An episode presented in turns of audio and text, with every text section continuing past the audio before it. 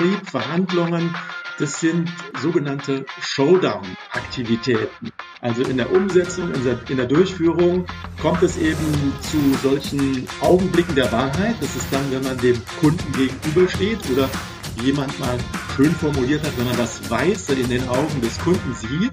Die Aussage stammt von Professor Frank Jakob, dem Professor für Marketing der ESCP in Berlin.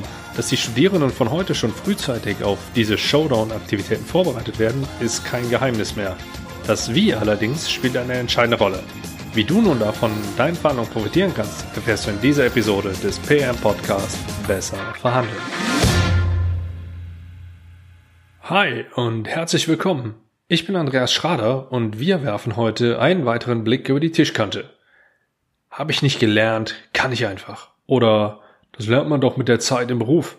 Das sind oftmals Aussagen, die ich von der Generation 40 plus zu hören bekomme, nicht nur in Akquisegesprächen.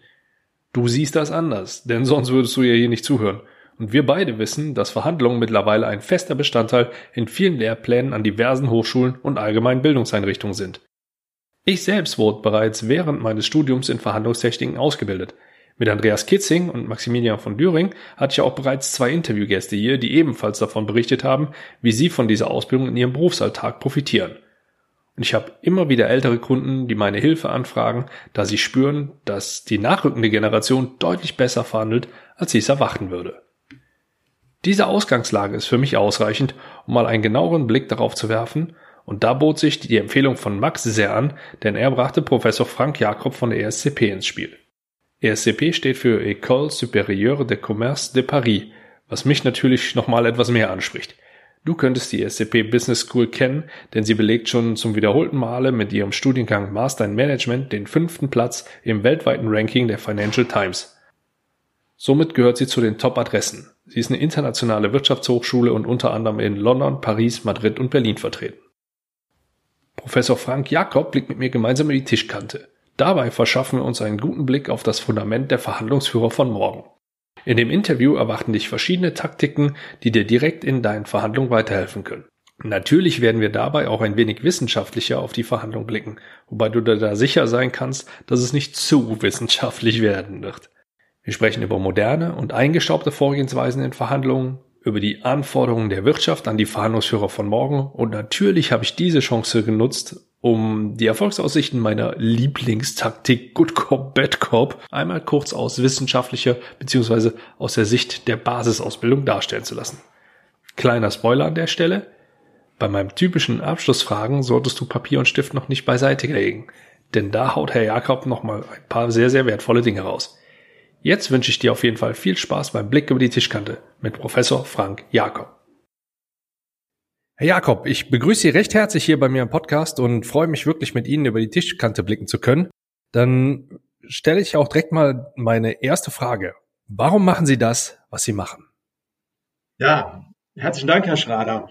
Ähm, da möchte ich mich so ein klein bisschen beziehen auf meine Tätigkeit als äh, Wissenschaftler zum einen und zum anderen auch als Lehrender im Bereich Verkauf und Vertrieb an einer Hochschule, an einer wissenschaftlichen Hochschule, die sich der Ausbildung von äh, Nachwuchskräften im Bereich Management verpflichtet hat. Und dort bin ich insbesondere tätig als äh, Leiter eines äh, spezialisierten Masterprogramms, ähm, welches insbesondere darauf aus, abzielt, junge Menschen für Tätigkeiten in Verkauf, Verkaufsleitung, Vertriebsmanagement, Distributionsmanagement vorzubereiten. Warum tue ich das? Ähm, wir haben diese Aktivitäten, ähm, sagen wir mal, forciert in Angriff genommen vor einigen Jahren. Angefangen haben wir korrekterweise im Jahr 2015.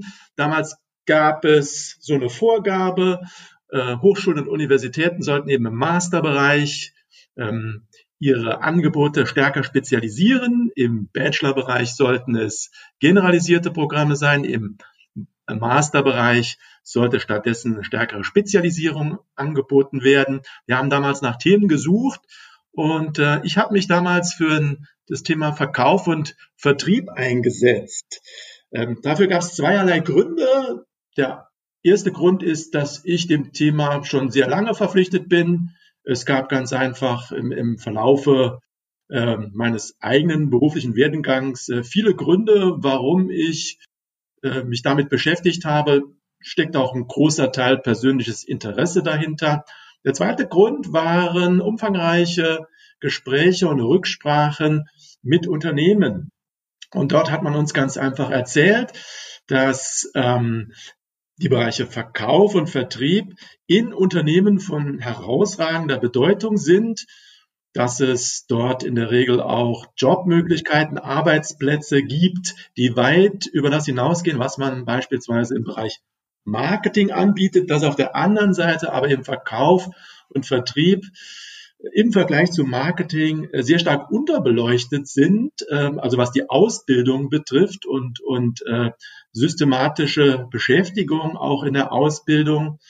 Ja, und vor dem Hintergrund ein großer Bedarf gesehen wird für ähm, Angebote in diese Richtung. Die Unternehmen waren also hier relativ schnell an Bord und ähm, diese Motivation, die treibt mich auch weiterhin an, genau das zu tun, was ich im Moment mache. Sie sorgen direkt für Nachschub. Absolut, Nachschub und auch Nachwuchs. Ja, für die jungen Leute ist das ja, ist das ja auch nicht so einfach.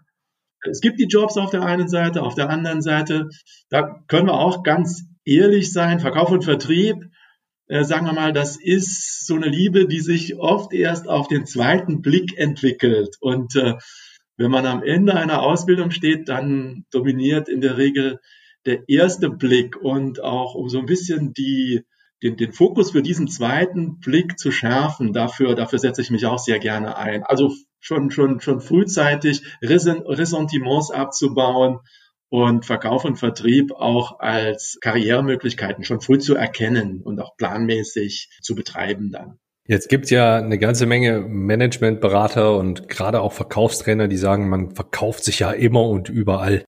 Sind das denn da Techniken, die auch durchaus schon während des Studiums angewandt werden können, auch außerhalb von normalen Verkaufstätigkeiten? Absolut, absolut. Also beim, bei Verkauf und Vertrieb geht es ja immer um den Umgang mit anderen Menschen. Ja, also das ist, das ist ganz klar, kann man ganz klar sagen, was ist People Business. Ja, äh, Verkäufer stehen an der Schnittstelle von, von Unternehmen, von Organisationen. Auf der anderen Seite ähm, stehen entweder Konsumenten, aber auch ähm, sehr häufig dann auch andere Unternehmen, andere Organisationen. Und dort sind es auch die Menschen.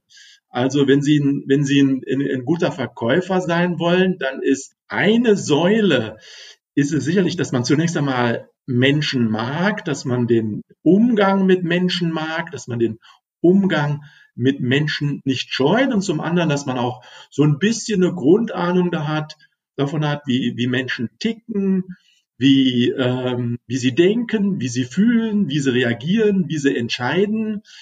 Ja, und ähm, Menschen sind ja allerdings auch nicht auf diese Rolle als Käufer und Verkäufer beschränkt. Das heißt, im, im Leben haben sie überall mit, mit Menschen zu tun. Im, Im Studium haben sie es mit, mit Mitstudierenden zu tun. Sie haben es auch mit Dozenten zu tun. Sie haben es dann auch hin und wieder auch mal mit Unternehmen zu tun, beispielsweise mit Personalern, äh, mit denen Sie in Kontakt treten, wenn es beispielsweise um äh, das Finden eines Praktikums geht.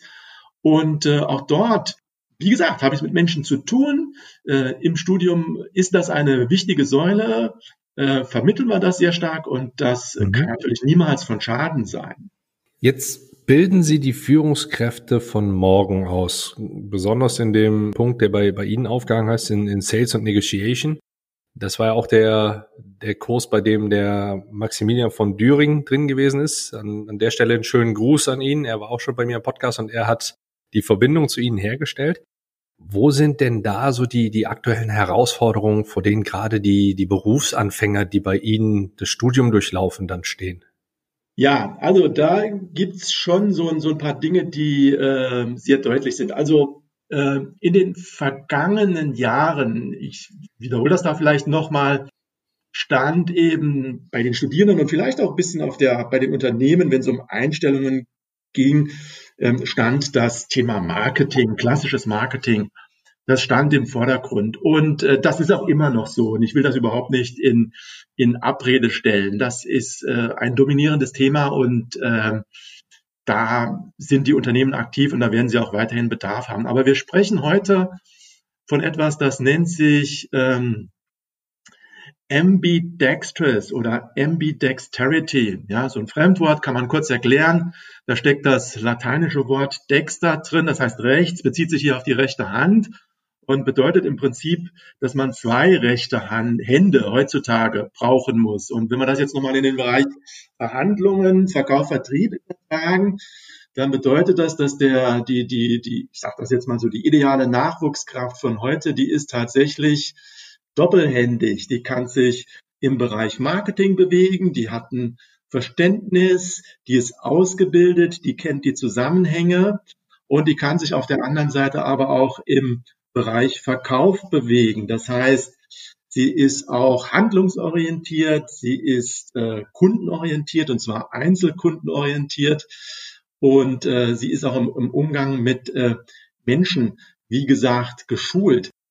Und äh, das, diese Ambidexterity, die, das ist sowohl eine Herausforderung, die ähm, im Bereich Verkauf und Verhandlungen besteht, also die stärkere Ausrichtung in den Bereich Marketing hinein, als auch im Bereich Marketing. Auch dort verlangt man das heute und äh, wird insbesondere getrieben durch die, durch die technologischen Entwicklungen, durch die Digitalisierung. Das ist so eine These, die ich da sehr gerne vertreten mag.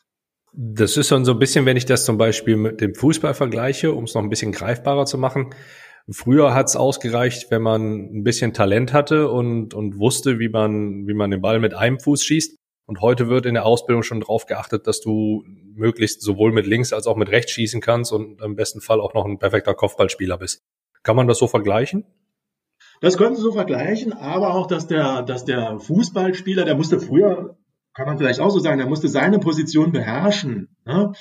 Das ist sicherlich auch heute noch so, aber auf der anderen Seite muss er eben ein, ein, ein äh, sehr professionelles Verständnis davon haben, wie die anderen Positionen in der eigenen Mannschaft, aber auch, aber auch beim Gegner funktionieren. Ne? Was, was es da heutzutage äh, an, an Systemen gibt, an, an Taktiken und Strategien und dann auch, wie die eigene Mannschaft besetzt ist und wie auch das, das gegnerische Team besetzt ist. Ne? Äh, nur gut auf der eigenen Position zu sein, reicht nicht mehr. Ähm, das Verständnis für die komplette Spielsituation, würde ich mal sagen, das macht den, das macht den, äh, den guten Mann auf, oder auch Frau auf dem Platz aus. Ja. Wir müssen alle smarter werden. gut. Hm. Wie sind denn da die, die Lösungsansätze, die Sie verfolgen? Es gibt ja eine ganze Reihe von Konzepten, die, wie zum Beispiel das Harvard-Konzept, was ja allgegenwärtig ist. Wie gehen Sie denn davor, damit die Führungskräfte von morgen auch genau diese Ambidexterity, war das? Genau, ja. ja diese Ambidexterity halt auch umsetzen können? Ja, da verfolgen wir auch im Prinzip so eine, so eine duale Strategie. Auf der anderen Seite, auf der einen Seite ähm, gibt es im Bereich Verhandlungen, Verkauf, äh, entgegen mancher Vorurteile, sage ich mal ganz einfach, gibt es eine ganze Reihe an, an, äh, an theoretischem Wissen auch. Und dann, das ist dann manifestiert in, in Ansätzen, in Verkaufsansätzen. Sie haben das ähm, Harvard-Konzept genannt. Äh, es gibt andere Dinge, wie zum Beispiel das Spin-Selling, was bereits vor einiger Zeit entwickelt wurde und auch ja, sehr erfolgreich war, aber äh, dennoch äh, nicht irgendwie an, an, an Bedeutung verloren hat. Es gibt so ein paar neuere Ansätze, beispielsweise auch so ein bisschen für, für Aufruhr und äh, Debatten und Diskussion, hat vor vier, fünf Jahren dieses Thema äh, Challenger Selling gesorgt, was auch eine ganz interessante Sache ist was im Moment so ein bisschen diskutiert wird, so ein bisschen an der, an der Spitze der Bewegung steht und sowohl bei, bei jetzt äh, Experten ähm, als auch bei, bei Unternehmen, modernen Unternehmen, äh, sagen wir mal, hoch im Kurs steht, ist so etwas wie äh, Customer Success Management. Ne? Da gibt's noch einiges, was man ähm, auflisten könnte.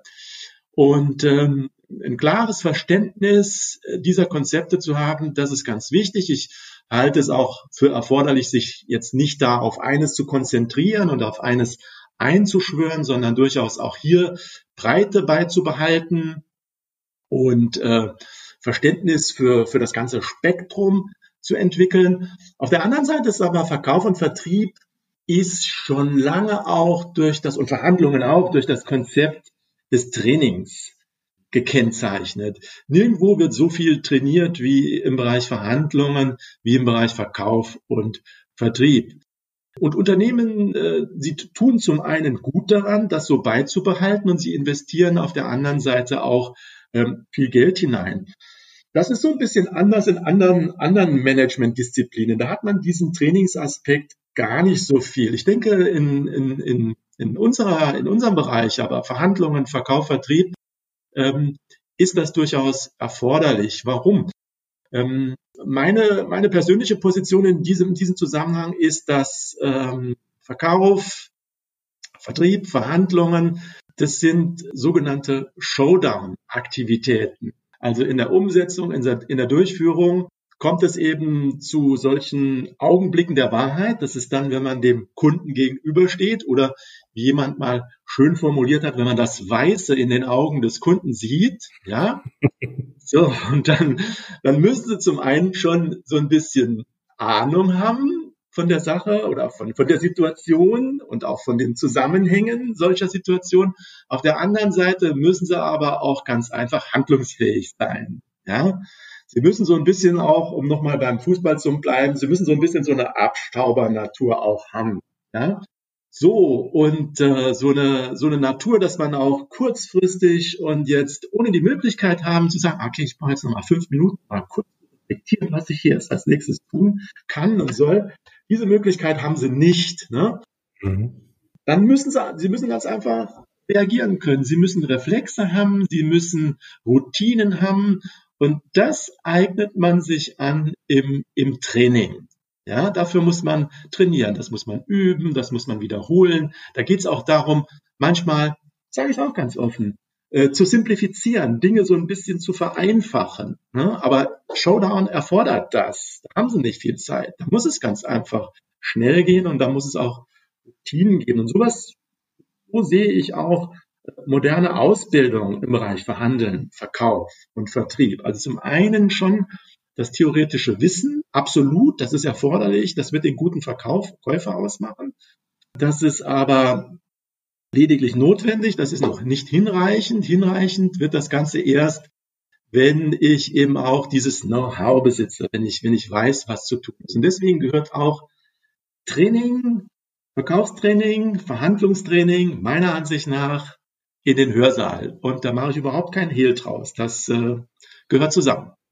Ja, finde ich sehr gut. Also je früher man damit anfängt, desto besser ist es natürlich. Da sprechen Sie mir logischerweise ein Stück weit aus der Seele. Wie gestalten Sie denn so ein Training? Jetzt habe ich klassisch Hörsaal, Vorstellung ist sehr, sehr theoretisch. Jetzt weiß ich allerdings auch von, von anderen Kommilitonen oder halt auch aus meiner eigenen Ausbildung noch, dass wir durchaus auch miteinander im Hörsaal verhandeln mussten. Und das auch teilweise als, in Anführungszeichen, mit, mit Case Studies zum Beispiel. Wie, wie gehen Sie denn da vor? Also das ist natürlich äh, ein, ein probates Mittel, sage ich mal ganz einfach. Ne? Sowas Case Studies, das ist bewährt und das funktioniert auch. Und so etwas setzen wir eben auch ein. Ja, aber eben jetzt nicht in dem Sinne, ihr guckt, ähm, so hat ähm, diese oder jene, jeder, jener Verkaufsheld, sage ich das mal, in einer bestimmten Situation agiert und das führt sich zum Erfolg, sondern ähm, diese Case Studies, diese Fallstudien, ähm, die sind ja immer nur halbfertig, die haben ein offenes Ende. Ja? Mhm. Und dann geht es darum, das Ende selbst zu entwickeln, beispielsweise in Verhandlungen. Und da kann es auch niemals ein richtig oder falsch geben, sondern kann es immer nur ein zweckmäßig oder unzweckmäßig geben. Und äh, zwei unterschiedliche äh, Simulationsparteien können auf äh, sehr unterschiedlichen Wegen dennoch beide zum zum, zum, zum gut, zu einem guten oder sehr guten Ergebnis kommen. Ne? Geht eben, wie gesagt, um diese Zweckmäßigkeit. Also wir setzen das auch ein, wir setzen äh, Simulationen sehr stark ein. Dann gibt's noch eine Komponente, die sich in der jüngeren Zeit so ein bisschen herausgearbeitet hat. Also im, im Studium, da weiß man ja, das ist sehr stark auch so durch Hausarbeiten und sowas geprägt. Und äh, traditionell hatte sowas immer ja die Form einer eines eines schriftlichen Manuskriptes. Ne? Nun äh, leben wir heute in einem multimedialen Zeitalter und äh, da gehen Medien eben über das, über das Schriftliche, über Manuskripte hinaus. Wir sind beispielsweise dazu übergegangen, Hausarbeiten auch mal ganz einfach in Videoform vergeben. Das heißt also, dass äh, wir erwarten nicht dann nicht, dass irgendwann irgendwie 30 bis 40 Seiten langer Text abgegeben wird, entweder Einzelarbeit oder oft auch Gruppenarbeit, sondern ähm, die, die Gruppen, die Einzelnen reichen ein Video ein. Ja, so, und das geht ja schon über das Schriftliche hinaus. Da geht es nicht nur darum, nicht nur darum, eine Logik zu entwickeln und eine, eine Logik darzulegen, sondern darüber hinaus das auch zu erläutern und auch in einer sehr persönlichen Situation durch Körpersprache, ja, durch gesprochenen Text, durch Gestaltung eines, eines, eines, eines Videos, einer Situation auch zum Ausdruck zu bringen. Und ich denke, das ist auch eine, eine wichtige Qualität heutzutage. Ja, also sowieso äh, in, der, in der Interaktion kompetent zu sein, Sozialkompetenz zu haben, emotionale Kompetenz zu haben, aber die auch multimedial dann wiederum zu kommunizieren, auch so ein bisschen Medienkompetenz zu haben. Und da gibt es viele Möglichkeiten. Und ähm, ja, denkt man vielleicht, naja gut, okay, da wird das alles doch viel einfacher. Und früher, da war das mit dem Schriftlichen, das war eine echte Herausforderung. Ich sehe das überhaupt nicht so. Ja? Also ähm, Dinge im, im, im Video zum Ausdruck zu bringen, äh, das ist schon eine ganz schöne Herausforderung und das mag man überhaupt nicht unterschätzen. Und da gut zu sein, das deutet dann auch auf Kapazität und äh, Kompetenz hin. Also das ist meiner Ansicht nach eine, eine, eine absolut interessante Sache und wir, folgen, wir verfolgen das auch sehr gerne, machen das sehr gerne, setzen das sehr gerne ein.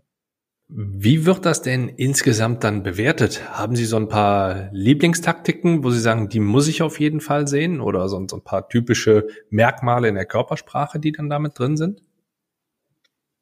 Also bei Lieblingstaktiken ist es, ist es natürlich immer, da gibt es so eine alte Verkäuferweisheit, die besagt, es gibt dreierlei Erfolgstreiber im Verkauf. Der erste ist die Vorbereitung, der zweite ist die Vorbereitung und der dritte ist die Vorbereitung. Also ich würde schon sehr gerne sehen, dass man eben irgendwie dann im, im Verkaufsansatz oder im Verkaufsgespräch eine, einen Plan hat, dieser Plan auch äh, irgendwie durch eine gewisse Logik getrieben ist und dann auch versucht wird, das äh, tatsächlich umzusetzen. Ja, gut, der andere Aspekt ist natürlich, es ist eine Showdown-Situation und äh, Verhandlungs- oder Verkaufssituationen sind ja niemals zur Gänze vorhersagbar oder vorhersehbar. Ja? Mhm. Und ähm, die zweite Kapazität ist dann natürlich immer auch die Fähigkeit, flexibel zu bleiben, die Fähigkeit, auch kurzfristig analysieren zu können und die Fähigkeit, sich auch kurzfristig anpassen zu können. Wenn es um Körpersprache geht, da gibt es ein paar ganz einfache Dinge. Also beispielsweise Augenkontakt ist sehr wichtig und äh, Augenkontakt haben Sie im persönlichen Gespräch. Wenn die Kamera vor Ihnen steht, dann besteht die äh, Herausforderung darin, eben die Kamera entsprechend zu akzeptieren und die Kamera als das Gegenüber anzusehen und mhm. auch da so ein bisschen Disziplin an den Tag zu legen. Und das ist schon sehr, sehr förderlich ähm, darüber, wie das, wie das Video oder wie, der, wie das Ergebnis äh, einer solchen ja, Übung dann nachher aussehen wird. Ja, aber okay, das sind Dinge, die relativ einfach zu übertragen sind. Ich finde das sehr, sehr spannend. Verfolgen Sie denn die Werdegänge von Ihren Studenten so ein bisschen mit? Absolut, absolut, ja. Und äh, das ist für uns auch ein extrem wichtiges Kontrollinstrument. Ja? Also wir bilden unsere Studierenden aus, wir tun das nach bestem Wissen und Gehwissen. Ähm, auf der anderen Seite ist das natürlich kein, Selbst, natürlich kein Selbstzweck, sondern Ziel ist es, zum einen den, den, den jungen Menschen gute äh, Berufseinstiegschancen zu, zu besorgen, dafür zu sorgen, auf der anderen Seite aber auch nachher schon die Grundlage auch für Karrierewege zu zeichnen. Und wir stehen regelmäßig mit unseren ähm, Absolventen in Kontakt. Mit Menschen wie beispielsweise Max von Düring, auch an ihn von meiner Seite hier sehr viele herzliche Grüße. Da ist das natürlich eine, eine sehr schöne Sache. Er hat da ganz wundervoll Initiativen ergriffen und die entwickeln sich äh, hervorragend mit seinem Unternehmen. Er äh, ist natürlich selbst auch jemand, der die Öffentlichkeit nicht scheut, wobei er dabei immer stets äh, bescheiden und er selbst geblieben ist, aber er macht das sehr gut, macht das sehr gerne. Ähm, auf der anderen Seite, ja, wir haben auch, aber sind, es sind eben nicht nur solche Kontakte, es sind viele andere. Da spielen natürlich die sozialen Medien heutzutage eine große Rolle. Das ist eine, eine wunderbare Möglichkeit, um Netzwerke aufrechtzuerhalten, die jetzt gar nicht mal so eng geknüpft sein müssen, aber die eben dazu führen, dass man zueinander und übereinander auf dem Laufenden bleibt. Und das verfolgen wir schon äh, sehr bewusst und auch sehr intensiv. Wenn wir uns jetzt noch mal so ein bisschen auf die Verhandlungen fokussieren, gibt's denn da so ein paar Taktiken, die total veraltet sind und eher nicht mehr so in Frage kommen? Na, man muss immer so ein klein bisschen aufpassen. Also ähm, ich würde sagen, veraltet ist alles, was in, sagen wir mal, äh, einzelnen Taktiken, einzelnen Verhaltensweisen, einzelnen Vorgehensweisen äh, ein Allheilmittel sieht. Ja, also wenn wir so Taktiken so ein bisschen kategorisieren möchten, dann kann man da so zwei Gruppen kann man unterscheiden. Es gibt zum einen die äh, emotionsbasierten und auf der anderen Seite die, die kognitionsbasierten. Und da gab es schon immer Konflikte und die Vertreter der einen Seite und die Vertreter der, der anderen Seite, die da gegeneinander argumentierten. Ich selbst bin der Ansicht, äh, beides hat seine Berechtigung und beides ist erfolgswirksam. Ja, als Verkäufer und Verhandler muss ich allerdings immer auch Sensibilität für die Situation haben. Ja, also ich muss ein Gespür dafür entwickeln, okay, welche Dimension dominiert denn gerade bei meinem Gegenüber? Befindet er sich in einem Status, ähm, wo also eher durch, durch äh, Intuitionen getrieben ist, wo er so auf ähm, oberflächliche Cues, wie man so schön auf gut Deutsch sagt, mhm. reagiert. Ne?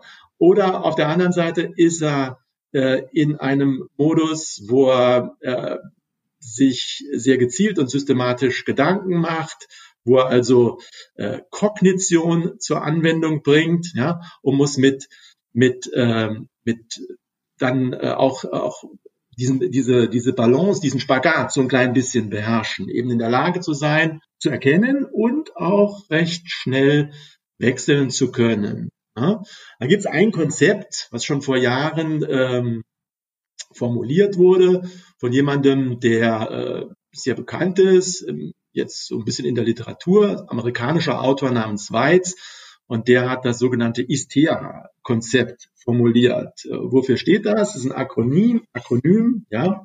Äh, ISTEA, äh, das I für Impression Formation, das heißt also, sich möglichst guten Bild von der anderen Seite besorgen. Das S für Strategy, also relativ kurzfristig in der Lage zu sein, Ziel zu formulieren, wo will ich hin in meiner Verhandlung.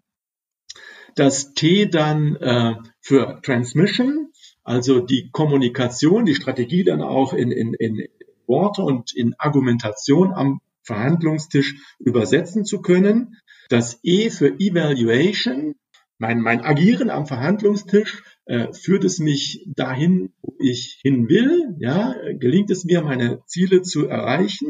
Wenn nicht, dann muss ich zurück, ja, und mhm. äh, alles nochmal in Frage stellen. Das I, das S und das T, ja, äh, und äh, im Zweifel auch bereit sein, äh, anzupassen. Das ist dann das A, das ist die Adaption. Ja.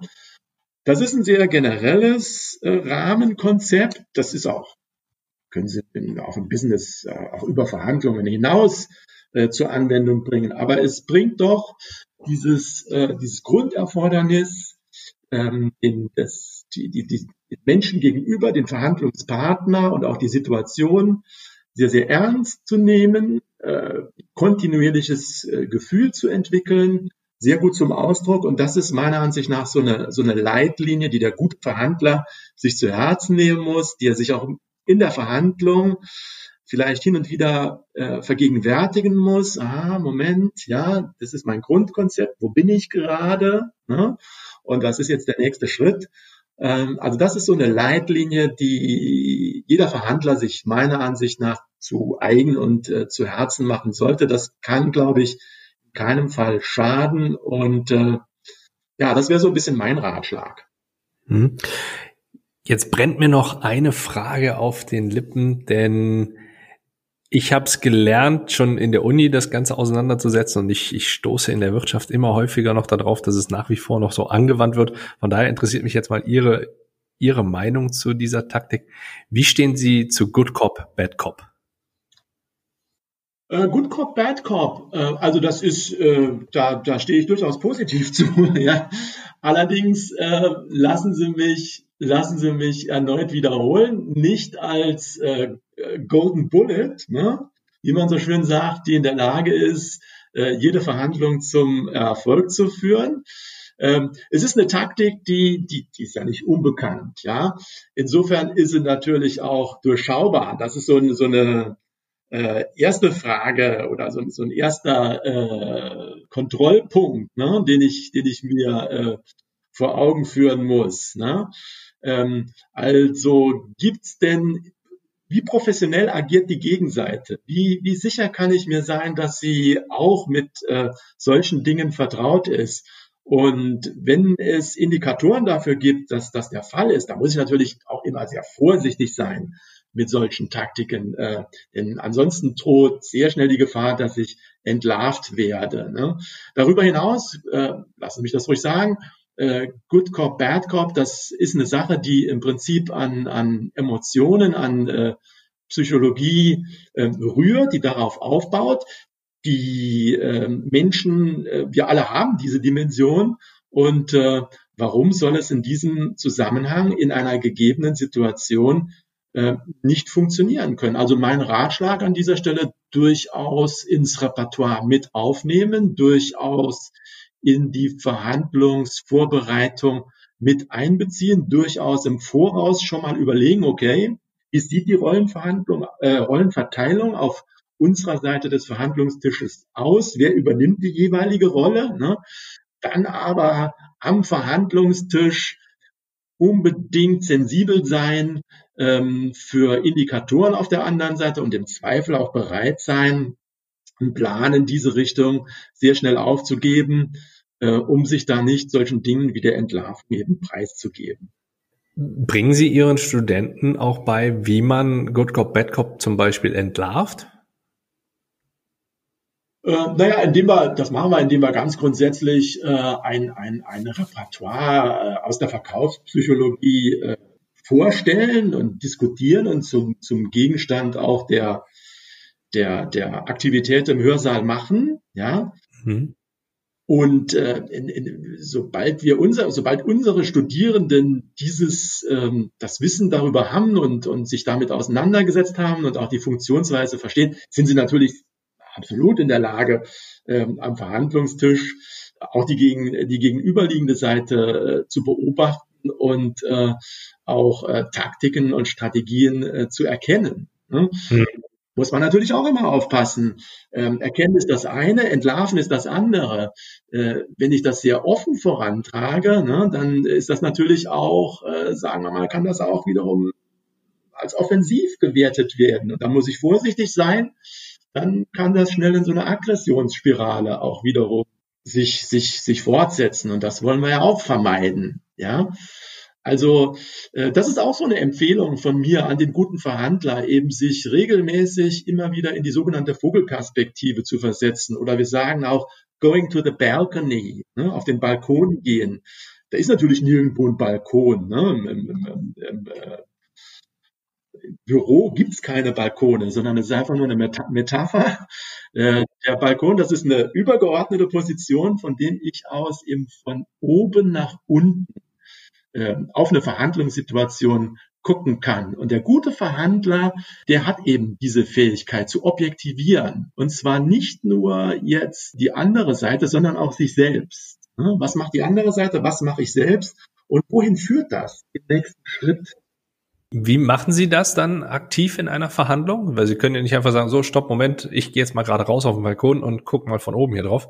Da, da würde mich einfach mal die Praxis interessieren, wie Sie das vermitteln möchten. Ja, da gibt es ein paar ganz, ganz einfache, ganz einfache Dinge, die man sich äh, vor, da vor Augen führen kann. Eine erste, eine erste Handlungsempfehlung ist zum Beispiel mal, sagen wir mal, für einen kleinen Moment einfach mal schweigen und nichts zu sagen. Ne? Einfach so ein, so ein Moment der Ruhe durch äh, Nichtsagen äh, quasi einzuführen am Verhandlungstisch. Ne?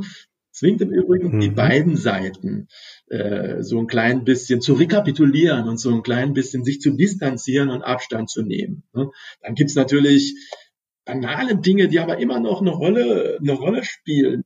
Ähm, die, die altbekannte Kaffeepause. Wollen wir nicht mal aufstehen und äh, uns einen Kaffee holen? Wenn er nicht gerade am, am äh, auf dem Verhandlungstisch steht, aber da gibt's andere Möglichkeiten. Sie verstehen da schon, was ich, was ich meine, mhm. dass man sagt, eben irgendwie so eine, so eine Pause ähm, einzuführen. Dritte Möglichkeit wäre, vielleicht auch mal kurz darauf zu bestehen, äh, in der eigenen Delegation, in der eigenen Gruppe ähm, sich beraten zu wollen. Ne? Auch solche Dinge, ähm, die schaffen dann ganz einfach, äh, da, damit kauft man Zeit so ein klein bisschen und äh, dieses Zeitkaufen, äh, das bietet auch wiederum die Möglichkeit zur Rekapitulation. Ja, und dann auch zum, zum schafft einem die Möglichkeit, diese Balkonperspektive einzunehmen. Cool, ich habe das Ganze unser, wir, wir sind im Stadion und gehen auf die Tribüne halt äh, gelernt, weil wir sind ja dann nicht mehr nur die, oder wir unterscheiden ja auch zwischen denen, die auf dem Platz sind, die am Tisch sitzen und verhandeln, und denen, die dann einfach mal rausgehen von außen, so, so ein Trainer beispielsweise, sieht von außen ja deutlich mehr. Das kennt jeder, der schon mal irgendwo in einem, oder jemand schon mal ein Fußballspiel selber gespielt hat oder einen Sport selber gemacht hat und den dann auch gleichzeitig angeschaut hat wo man dann deutlich andere Sachen sieht. Äh, wir sind ja in, in Deutschland eine, oder ich sag mal, in, im, im deutschsprachigen Raum oftmals Fußball verrückt und dort auch eine Nation oder Nationen voller Bundestrainer, die sich dann immer wundern, wieso macht er das nicht so, wieso macht er das nicht so, wieso macht er das nicht so, ganz einfach, weil wir es aus der Vogelperspektive oder vom Balkon aus natürlich deutlich anders sehen und dann auch dementsprechend anders bewerten können, als derjenige, der dann aktiv in dieser Situation drin ist. Ja, absolut. Haben sie im Fußball und äh, die Trainer machen das ja heute durchaus. Ähm, also freiwillig gehen die wenigsten auf die Tribüne, aber ähm, hin und wieder mal schade das vielleicht gar nichts. Auf der anderen Seite haben die, die modernen Trainer, die haben jemanden auf der Tribüne sitzen. Ne? Und der äh, beobachtet das auch von der Seite. Das haben wir auch in der, im, ähm, in, in, in den Verhandlungskonzepten. Da gibt's ja auch was, was schon sehr lange eigentlich bekannt ist, das sogenannte FBI-Konzept. Ne? Äh, wo es um schwierige Verhandlungen geht, ne? extrem schwierige Situationen, Geiselverhandlungen, Verhandlungen mit Geiselnehmern. Da war schon immer der Ratschlag, ne?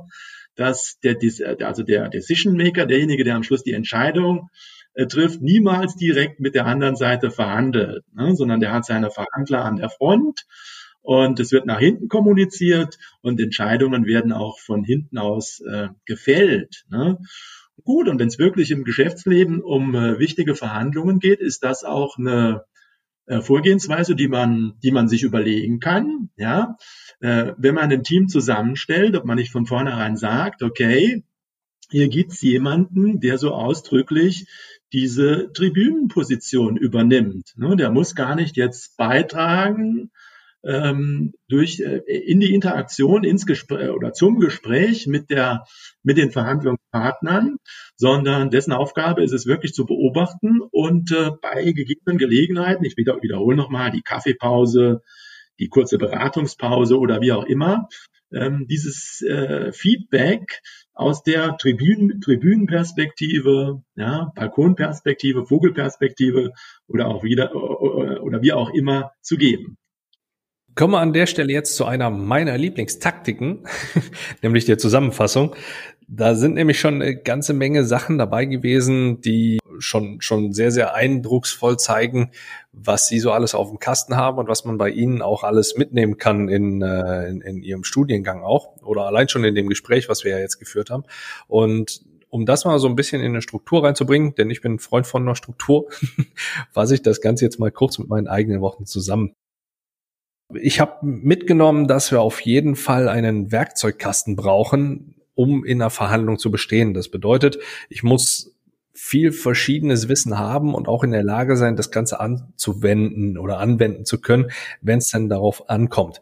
Da komme ich auch gleichzeitig dann in, in diesen wunderbaren Ausdruck, den Sie genutzt haben, diese Showdown-Activities, ja, in der wir uns da bewegen. Sie brauchen da nämlich auch die, die nötige Flexibilität. Also nicht immer nur nach Schema F mit 100% Struktur vorgehen, sondern auch die Möglichkeit haben, über Entscheidungswege halt zu gehen. Das kann man bis zu einem gewissen Grad in eine Struktur reinbringen wenn man dann auch aus verschiedenen theoretischen Ansätzen da reingeht und sagt, hey, das kann jetzt so oder wenn er so reagiert, dann kann ich das und das und das machen. Da sind wir noch beim strukturellen und beim vor allen Dingen beim strategischen Verhandeln. Äh, natürlich muss man allerdings auch so ein bisschen mit die, die Komponente Mensch damit berücksichtigen, die, weil Sie auch sagten, dass das Ganze hat einen stark psychologischen Einfluss. Ja, People Business Menschen interagieren mit Menschen und nicht mit Maschinen. Da kann es auch durchaus zu Reaktionen und Aktionen kommen, die nicht ganz so in diese Struktur reinpassen. Um genau in diesen Situationen auch richtig oder richtig oder falsch können wir an der Stelle nicht so machen, sondern äh, nach, nach Möglichkeit mit der besten, mit dem besten Werkzeug weitermachen, brauchen Sie Training. Sie legen den Grundstein schon sehr, sehr früh im Rahmen der Ausbildung von, von jungen Menschen, schon im Rahmen des Studiums. Ihre Studenten sind in der Regel, denke ich mal, so zwischen Anfang 20, Mitte 20. Und da gehen sie halt wirklich schon rein und schulen genau diese Dinge, die gestandene Manager, die noch so aus dem so, so im Moment Mitte Mitte 40, äh, Mitte Ende 40, Ende 40, Anfang 50 sind, noch einfach können mussten oder über die Jahre halt entwickelt haben. Und einhergehend damit, und das finde ich richtig cool, wird auch gleichzeitig schon die Medienkompetenz mit ausgebildet. Ja. Da sind sie aktuell total an dem Puls der Zeit. Äh, wir bewegen uns im Moment in einer, in einer Situation, wo Zoom-Calls, Webinare, Videocalls, wie sie nicht auch alle heißen, mit welchen Anbietern auch immer, gang und gäbe sind. In vielen verschiedenen Bereichen dieser Welt sind eben solche Calls schon, schon an der Tagesordnung gewesen, auch weit vor der, vor der Krise, in der wir uns befinden, also in der Corona-Pandemie. Jetzt wurde es nochmal deutlicher, wie stark diese Sachen doch gefordert werden. Und sie bilden die Leute schon frühzeitig in genau diesen Kompetenzen aus, so dass sie halt auch was das betrifft, krisenunabhängig sind. Last but not least hatten sie noch eine Sache mit, mit angebracht, jetzt so zum Schluss noch, noch ein kleines Schmankerl mit eingebaut, dieses Going to the Balcony. Das heißt, sie sind in Verhandlungen, äh, wenn sie zu stark eingebunden sind, sollen sie sich vielleicht einfach noch mal rausnehmen, um so ein bisschen zu objektivieren, also um einfach mal den Blick von außen auf die gesamte Situation zu sehen, äh, zu, zu werfen und dann wirklich zu schauen, wo befinden wir uns jetzt gerade? Wie entwickelt sich das Ganze jetzt weiter? Passt unsere Strategie noch? Also so, so einen kurzen Timeout zu nehmen, um dann halt weiter mit äh, oder weitere Maßnahmen halt dann zu treffen, um die, auf, die Verhandlungen dann halt entsprechend weiter erfolgreich zu führen. Das sind alles Punkte, die, die ich mir jetzt so notiert habe. Da waren mit Sicherheit noch ein paar Dinge zwischen den Zeilen oder auch vielleicht ganz offensichtlich dabei, die die bei mir jetzt durchgerutscht sind. Nur das sind auf jeden Fall schon Learnings. Da kann jeder, wenn er sie, wenn auch nur einen einzelnen Punkt davon mit in seine nächste Verhandlung einbaut, auf jeden Fall einen deutlichen Win für sich mit erzielen. Also von daher schon mal vielen, vielen Dank für, für diesen Input. Und an der Stelle kommt jetzt der Deep Dive auf Sie zu. Das bedeutet, ich habe sieben kleine, kurze Fragen an Sie. Und da bitte ich Sie auch, die entsprechend kurz zu beantworten. Allerdings bräuchte ich, je nachdem, wie Ihre Antwort ausfällt, noch eine kleine Erklärung dazu. Gerne. Starten wir damit? Gerne, gerne. Herr Jakob, worauf sind Sie stolz? Ja, da gibt es so zweierlei Dinge. Ne? Also was mich stolz macht, ist immer, wenn ich sehe, dass Menschen, mit denen ich zusammengearbeitet habe, erfolgreich sind. Ja, und das gibt es zwei Gruppen. Das sind äh, zum einen die, die Studierenden, ja, ähm, wenn sie eben die Kurse besuchen, nachher auch vielleicht, wenn sie Thesis schreiben. Und wir sind ja auch in der Wissenschaft tätig, da bilden wir auch aus. Ich habe also auch Doktoranden und auch ähm, da zu sehen, wenn es da äh, Fortschritte gibt, wenn es weitergeht, wenn äh, spannende und interessante Dinge zu beobachten sind, das macht mich stolz. Es gibt noch so einen zweiten Aspekt, sage ich mal. Ich ähm, habe ja gesagt, ich bin in der Hochschule tätig. Wir sind eine europäische Hochschule. Wir haben äh, äh, Campusse an äh, fünf verschiedenen Standorten und ähm, unsere Studentenschaft, die ist immer extrem international. Ähm, die Deutschen sind ähm, in jedem Fall nicht die Mehrheit, sind in der Regel noch äh, nicht mal die größte Gruppe, ja. Ähm, und ähm, das ist also eine Sache, die, denke ich, die gelingt uns ganz gut. Worauf bin ich da jetzt selber stolz? Ich beobachte also in der jüngeren Vergangenheit, dass es durchaus einen ähm, Bildungsstandort Deutschland, einen internationalen Bildungsstandort Deutschland zum Themenbereich Management gibt, der attraktiv ist, der angenommen wird, äh, der für andere ein Ziel ist. Äh, ich denke, mit unserem Konzept, ähm, mit dem ich mich stets voll identifiziert habe, leisten wir da einen, einen wesentlichen Beitrag. Und äh, dieser, äh, dieser Beitrag zur globalen Positionierung des äh, Bildungsstandorts Deutschland im Themenbereich Management, der ist etwas, was ich auch sagen würde, da, da, das ist, äh, da kann man stolz drauf sein und da bin ich auch stolz drauf. Ja. Auf was können Sie am besten verzichten? Ja, also ich bin jemand, der wirklich sehr stark sich, sich an Sachen und Aufgaben orientiert und was mir im Leben immer aufstößt und was ich nicht mag, das ist prätentiöses Verhalten, nenne ich das mal ganz einfach. Also das Vorgeben von Fähigkeiten oder von Leistungen oder was auch immer, ja. Und zwar das Bewusste, ne, um, um äh, Eindruck zu schinden. Und das gilt jetzt nicht nur für den Bereich Verkauf, sondern das gilt in allen Lebensbereichen. Und da, auf so etwas kann ich sehr gerne verzichten. Das muss nicht sein, muss für mich nicht sein, muss mir gegenüber niemand an den Tag legen. Das wäre meine Antwort an dieser Stelle. Ja. Kein Fake it till you make it. Ja. Ganz genau. Wer oder was inspiriert Sie? Ja, also ich bin jemand, der sich sehr gerne auch inspirieren lässt und stets die Augen offen hält, ja. Und äh, mich inspirieren immer unerwartete Beobachtungen, sei es in der Welt der Unternehmen, sei es Dinge, die, auf die ich aufmerksam werde in Gesprächen mit äh, Unternehmensvertretern, mit Mitarbeitern von Unternehmen, sei es aber nur auch beim, beim, beim Blick in die Zeitung, immer wenn ich das Gefühl habe, da hat jemand eine mutige Entscheidung getroffen, ja, hat etwas gewagt, äh, das ist für mich interessant und äh, da schaue ich dann auch gerne dahinter. Wie bilden Sie sich weiter? Interessante Frage an einen Professor. ja, ja, na gut, okay, aber äh, unser Geschäft äh, ist das Bildungsgeschäft und da müssen wir, das ist natürlich umso wichtiger, da stets auf dem Laufenden zu bleiben. Das ist eine, äh, eine ganz äh, wichtige Aufgabe, nimmt auch sehr viel, sehr, sehr viel Zeit, würde ich mal sagen, im, im, äh, für, für jemanden, der in diesem Bereich tätig ist, in Anspruch. Da gibt es so zweierlei Dinge. Ne? Das eine ist heutzutage sicherlich der, sicherlich der regelmäßige Austausch mit der Fachcommunity, die gibt, die ist etabliert. Und das ist, äh, da ist auch Folgendes zu sagen, das ist für mich auch eine ganz tolle Entwicklung, die ist heute eben nicht mehr national, sondern die ist international. Ja? Mhm. Und das ist jetzt überhaupt kein großes Ding, ja, sondern die modernen Kommunikationsmöglichkeiten, die Digitalisierung, auch so ein bisschen die Reisemöglichkeiten jedenfalls, so wie sie sich vor Corona noch äh, ergeben haben, die machen das für jeden Interessierten möglich. Das ist also heutzutage ganz einfach möglich, sich international zu vernetzen, international auszutauschen. Und das ist eine, äh, eine ganz große Quelle für Weiterbildung. Ein zweiter Aspekt äh, ist es, gut, ich, ich, ähm, das ist unsere Aufgabe, wir vermitteln Wissen an Studierende, an junge Menschen. Auf der anderen Seite treten diese jungen Menschen aber auch an uns heran, selbst Studierende, die müssen da irgendwann mal eine Thesis schreiben, ja, also eine, eine Arbeit am Ende ihres Studiums.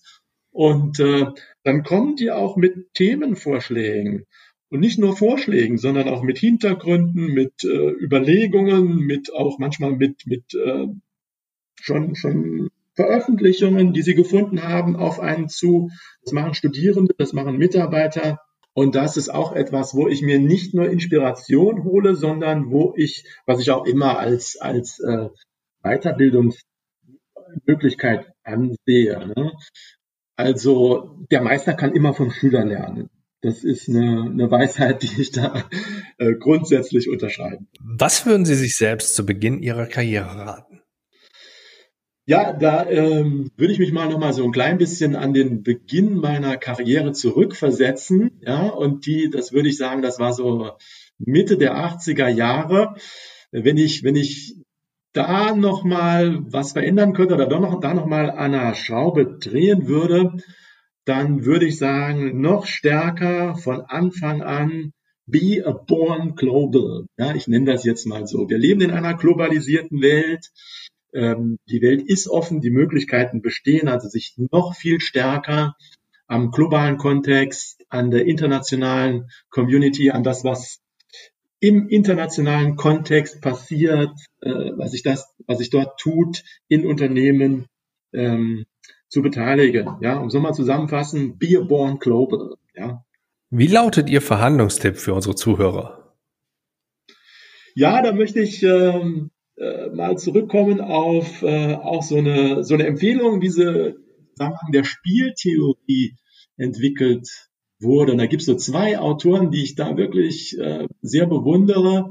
Zum einen Axelrod und zum anderen jemand, der sogar schon, schon lange vorher, Soziologe Axelrod und zum anderen ein Volkswirt, Rappaport hieß der. Und die haben die sogenannte Tit for Tat Strategie entwickelt. Die hat drei Komponenten. Die erste Komponente, relativ einfach, be nice. Was heißt das? Ja, äh, zunächst einmal immer daran zu denken, wir haben es auf, anderen, auf der anderen Seite mit Menschen zu tun und äh, grundsätzlich ein positives Menschenverständnis zu haben und immer zunächst einmal vom vom, vom Kooperationswillen, ja, vom, vom, vom Guten ähm, auf der anderen Seite auszugehen. Zweite Empfehlungen laute, lautet äh, retaliate, ja, also schlagen Sie zurück, lassen Sie sich auch nicht verdumm verkaufen. Äh, wenn das sozusagen, wenn, wenn irgendwie eine Begegnung, eine Interaktion, ein Projekt eine Wendung in diese Richtung nimmt, ähm, lassen sich nichts gefallen und äh, zeigen Sie auf der anderen Seite, der anderen Seite auch, dass Sie verstehen und Zweifel auf die gleichen Waffen zurückgreifen können. Dritte Empfehlung allerdings Forgiving, selbst wenn es mal zu einer Eskalation kam, ja, man muss auch vergeben können, denn äh, es geht ums Geschäft, es geht um um darum äh, um Win-Win-Situationen und ähm, selbst wenn es in der Vergangenheit mal Gründe für Disput und Auseinandersetzung gab, zwei Dinge. Zum einen Situationen können sich ändern, zum anderen Menschen können auch Fehler machen. Deswegen stets auch die Bereitschaft zu haben, wieder auf den anderen zuzugehen, die, die Hand auszuschrecken, den ersten Schritt zu machen. Und äh, ja, im Prinzip ja, heißt so, forgiving, also zu vergeben. Und letzte Empfehlung, äh, non-envious, ja, also nicht gierig und auch nicht neidisch zu sein, selbst wenn ich sehe in der Verhandlung, die andere Seite ist in der Lage, eigene Ziele durchzusetzen. Ja, schön, darum geht's in Verhandlungen. Solange es mir gelingt, meine Ziele auch durchzusetzen, warum soll ich der anderen Seite nicht auch Erfolge gönnen? Grundprinzip von Win-Win. Also Verhandlungstipp, be nice, be retaliating, be forgiving and be non-envious. Ja? Mhm. Um es mal auf Neudeutsch auszudrücken. Sehr gut. Womit werden Sie in diesem Jahr aufhören? Letzte Frage. Ja, das ist also äh, der aktuellen Situation geschuldet. Ich war jemand, der sehr stark Büro geprägt war, ne? aber womit ich in jedem Fall aufhören werde, das ist regelmäßig ins Büro zu fahren. Was sich nämlich gezeigt hat, ist, dass Homeoffice auch funktioniert, in manchen Situationen äh, sogar besser. Ich sage nicht in allen, aber es funktioniert besser. Und äh, ich werde zukünftig weder auf mein äh, Büro, ja, äh, am Campus verzichten, aber auch nicht auf mein Homeoffice. Ich werde nur nicht mehr täglich ins Büro fahren. Das ist sicherlich eine, eine ganz besondere Lehre aus dem aktuellen Jahr. Gut, dann sage ich an der Stelle vielen, vielen herzlichen Dank schon mal dafür, für die Offenheit und auch für die ganzen wertvollen Tipps, die wir jetzt bekommen haben von Ihnen. Ich handhab's in der Regel immer so, dass der Gast die letzten Worte an meine Zuhörer sprechen darf. Von daher, mein Dank gilt Ihnen und mein Dank gilt auch dir, lieber Zuhörer. Setz davon ein paar Sachen in deine Verhandlung um. Du wirst mit Sicherheit besser verhandeln. Herr Professor Jakob, Diesmal habe ich den Professor noch mit eingebaut, auch wenn Sie jetzt gerade keinen weißen Kittel anhaben, wie Sie es anfangs äh, im Vorgespräch erwähnt hatten. Vielen Dank und Sie gehören Ihnen. Ja, Herr Schrader, zunächst einmal einen ganz herzlichen Dank an Sie, dass Sie mir die Gelegenheit äh, gaben, heute mit Ihnen, äh, Zuhörern zu sprechen. Ich denke, das ist eine wunderbare Sache dass äh, die äh, Community, äh, ich sage das jetzt mal einfach so, verdient so etwas und sie leisten damit sicherlich einen, einen ganz tollen Beitrag auch äh, zur, zur Professionalisierung. Ja. Letztes Wort von meiner Seite. Wie gesagt, Verhandlungen, Verkauf, Vertrieb. Es gibt so gewisse Ressentiments. Es gibt Respekt sehr viel, ja, davor. Und ähm, wenn das überhand nimmt, dann kann das auch leicht so ein bisschen in Angst umschlagen. Oh, ich soll verkaufen. Oh, ich muss hier wirklich am Verhandlungstisch. Auf der anderen Seite der Erfahrung meinerseits ist, dass jeder, der es irgendwann mal probiert hat, der es einfach mal ausprobiert hat, der mal mitgegangen ist, der sich mal darauf eingelassen hat, sehr schnell herausfindet, dass es genau das Gegenteil sein kann. Nicht etwas, wofür man sich fürchten muss, wofür man sich unterqualifiziert fühlt, wofür man sich vielleicht nicht talentiert fühlt, sondern ganz im Gegenteil, dass es etwas ist, was Freude machen kann, äh, worin man auch ähm, Erfüllung finden kann und was vielleicht auch eine Perspektive ist. Und wenn uns das heute im Interview, wenn es uns gelungen ist, das so ein bisschen auch rüberzubringen, dann denke ich, ist es gelungen, beziehungsweise das wäre auch so etwas, was ich mir wünsche, was Ihre Zuhörer vielleicht aus dem Gespräch mitnehmen. Wie gesagt, nochmal herzlichen Dank an Sie.